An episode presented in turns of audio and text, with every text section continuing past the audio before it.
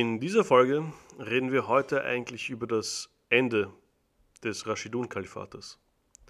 Der dritte Kalif, Uthman, wurde nach dem Tod seines Vorgängers als nächster Anführer der Araber gewählt. Und mit ihm fand das Islamische Reich einen eigentlich ausgezeichneten Administrator.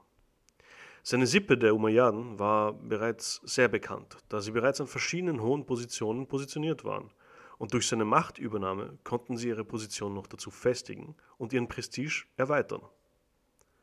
Wie bereits erwähnt, war Uthman ein sehr fähiger Administrator. Als erstes zum Beispiel erhöhte er den Verdienst der gesamten Bevölkerung eigentlich um ein ganzes Viertel.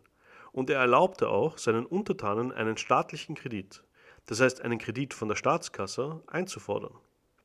Er selbst bezog unter Klammern kein Gehalt, aber im Gegensatz zu seinen strengen Vorgängern akzeptierte er gerne Geschenke und Aufmerksamkeiten von anderen. Eigentlich erlaubte er es dann auch seinen Statthaltern und den Administratoren. Das hieß, er führte irgendwie doch die Korruption wieder ein, wo sein Vorgänger diese sehr, sehr hart bekämpft hatte. Das führte dann später im Laufe seiner Herrschaft zu schwerwiegenden Problemen eigentlich. Aber eine Gesetzesänderung, die er eingeführt hatte, war noch schwerwiegender und eigentlich schon fast unverantwortlich. Zuvor, also zu Zeiten seiner Vorgänger, war erobertes Land nicht von den Arabern zu kaufen gewesen.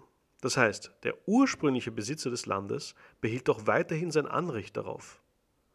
Mit Uthman änderte sich das und seine Verwandten waren meistens die Ersten, die sich diese Situation zunutze machten. Die Umayyaden waren schon davor ein sehr reiches und mächtiges Haus, aber mit diesen neuen Möglichkeiten, Land zu ergattern, wuchs ihre Macht auf ein komplett neues Niveau heran. Das führte auch dazu, dass sie ihn immer mehr und mehr zu neuen Kriegen und Eroberungen drängten. Dadurch, dass er nicht wie seine Vorgänger eben Krieger war, überließ er es meistens auch seinen fähigeren Verwandten. Einer davon war Muawiyah, Gouverneur von Syrien, und der machte sich die gesamte Lage sehr, wirklich sehr gut zu nutzen. Ursprünglich hatte dieser nur die Provinz Syrien unter sich, aber mit dem neuen Kalifen Uthman konnte er sich auch noch Palästina und den nördlichen Teil von Syrien, also hauptsächlich Jazira, einverleiben. In Syrien lebten zu dieser Zeit hauptsächlich verschiedene Konfessionen der Christen und Juden. Und diese konnten unter Muawiyah, dem neuen Gouverneur, weiterhin ihre Religion auch ausleben. Nicht nur das, er brachte auch neue, mehrere Familien nach Syrien und bevölkerte die Küstenstädte vom Libanon neu. Er sicherte sich auch die Loyalität mehrerer nomadischer christlicher Kriegerstämme der syrischen Wüste ein. Seine wirtschaftliche und militärische Macht wuchs durch die Stabilität, die er einbrachte, enorm an. Einer seiner ersten Kampagnen unter dem Kalifen Uthman war die Eroberung der Insel Zypern, mit der Begründung, die maritime Gefahr der Byzantiner in der Region komplett beseitigen zu wollen. Im Jahr 647 eroberte er auch die Insel, aber die Grundstücke zum Beispiel durften sich die Bewohner weiterhin behalten, obwohl das ja eigentlich nicht mehr Gesetz war, wie ich schon vorhin erwähnt hatte.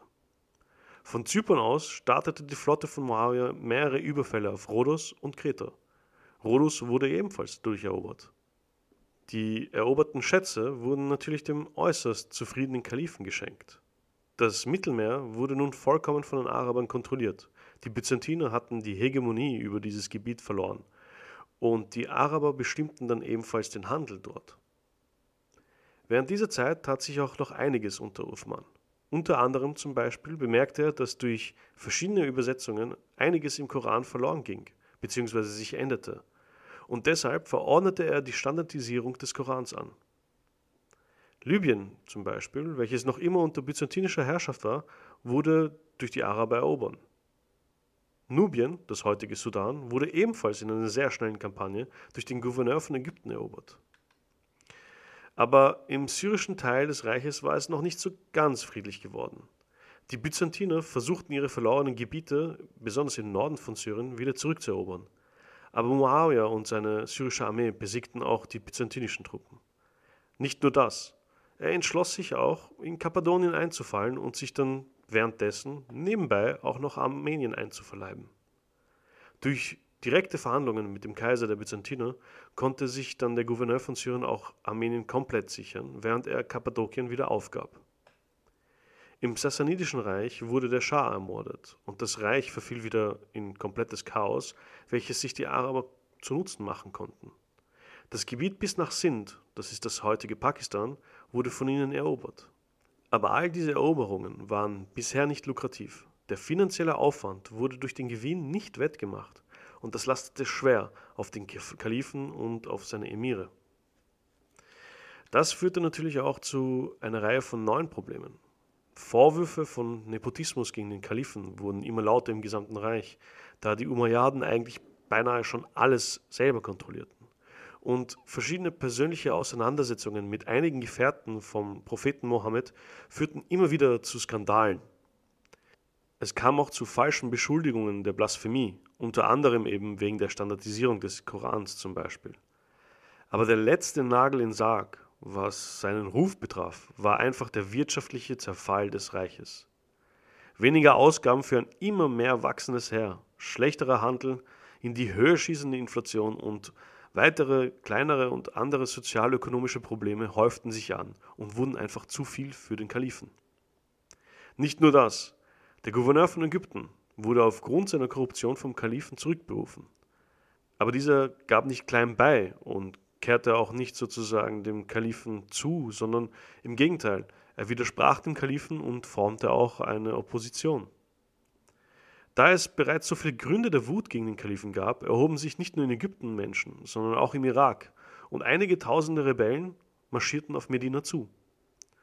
Muawiyah, welcher auch zufälligerweise der Cousin des Kalifen war, bot ihm Zuflucht in Syrien an. Syrien war nämlich das einzige Gebiet im Arabischen Reich, welches noch stabil war. Durch die unabhängige Regierungsart von Muawiyah kam es weder zu wirtschaftlichen noch zu sozialen Zerfall. Und auch die syrische Armee galt weiterhin als die stärkste im Reich. Aber der Kalif lehnte ab. Muawiyah bot ihm auch an, Truppen zur Verstärkung nach Medina zu schicken, aber auch das lehnte der Kalif ab, denn er befürchtete, dass der Einmarsch der syrischen Truppen in Medina auch die ansässige Bevölkerung komplett gegen ihn auflehnen würde.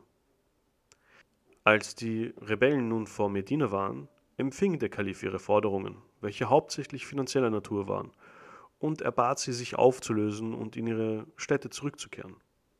Sie stimmten mm, grummelig zu, aber kurz vor ihrem Aufbruch konnten sie ein angebliches Schreiben des Kalifen abfangen, welches für den neuen Statthalter in Ägypten gedacht war. In diesem Schreiben war der Befehl, alle Rebellen zu köpfen, und das sprengte das Fass. Die Rebellen kehrten in die Stadt zurück und kletterten über die Mauer in das Heim des Kalifen. Dort fanden sie ihn koranlesend auf und erschlugen ihn ohne großes Theater im Jahr 656. Seine Frau Aisha versuchte es zu verhindern und wurde dabei ebenfalls verletzt, aber nicht getötet. Sein Haus wurde geplündert und nur das Flehen seiner Ehefrauen konnte verhindern, dass der Körper des Kalifen ebenfalls gesteinigt wurde. Uthman zählte als der barmherzigste und eigentlich gewissenhafteste unter den Rashidun-Kalifen. Aber er war kein Anführer.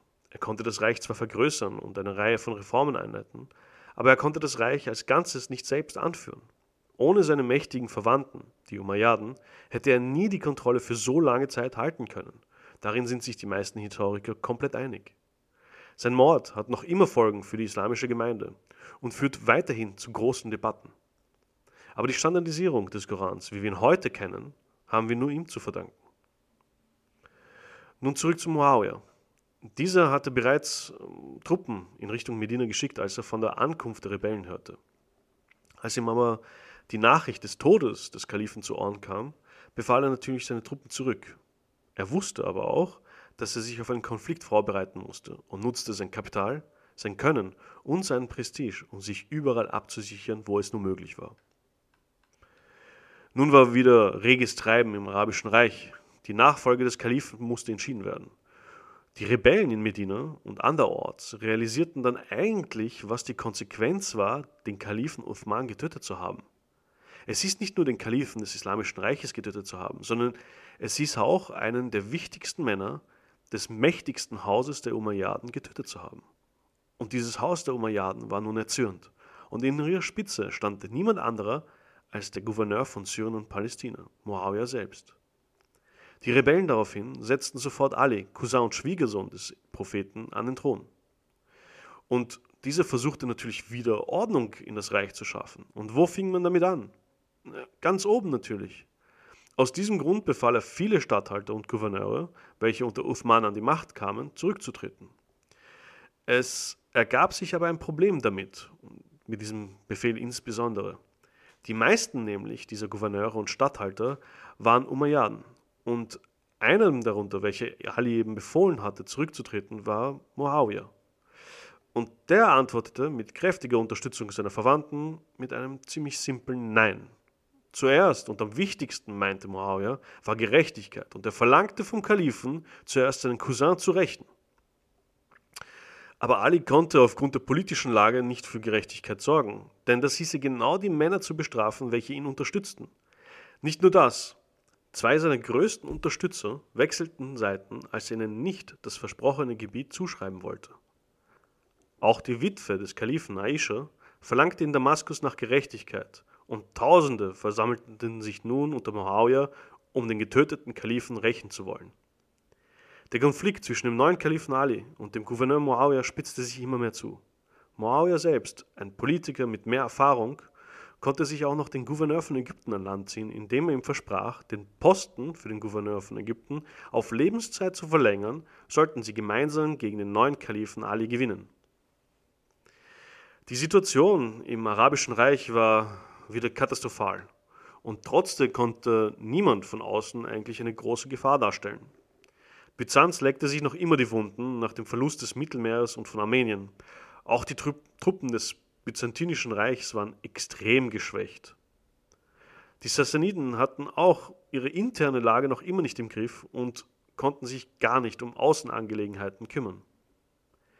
Im Westen fielen die Araber immer wieder in Spanien bzw. im Andalus, so wie sie es nannten, in das visigothische Königreich immer wieder ein – Sie plünderten, wo sie konnten, aber eroberten nichts Neues.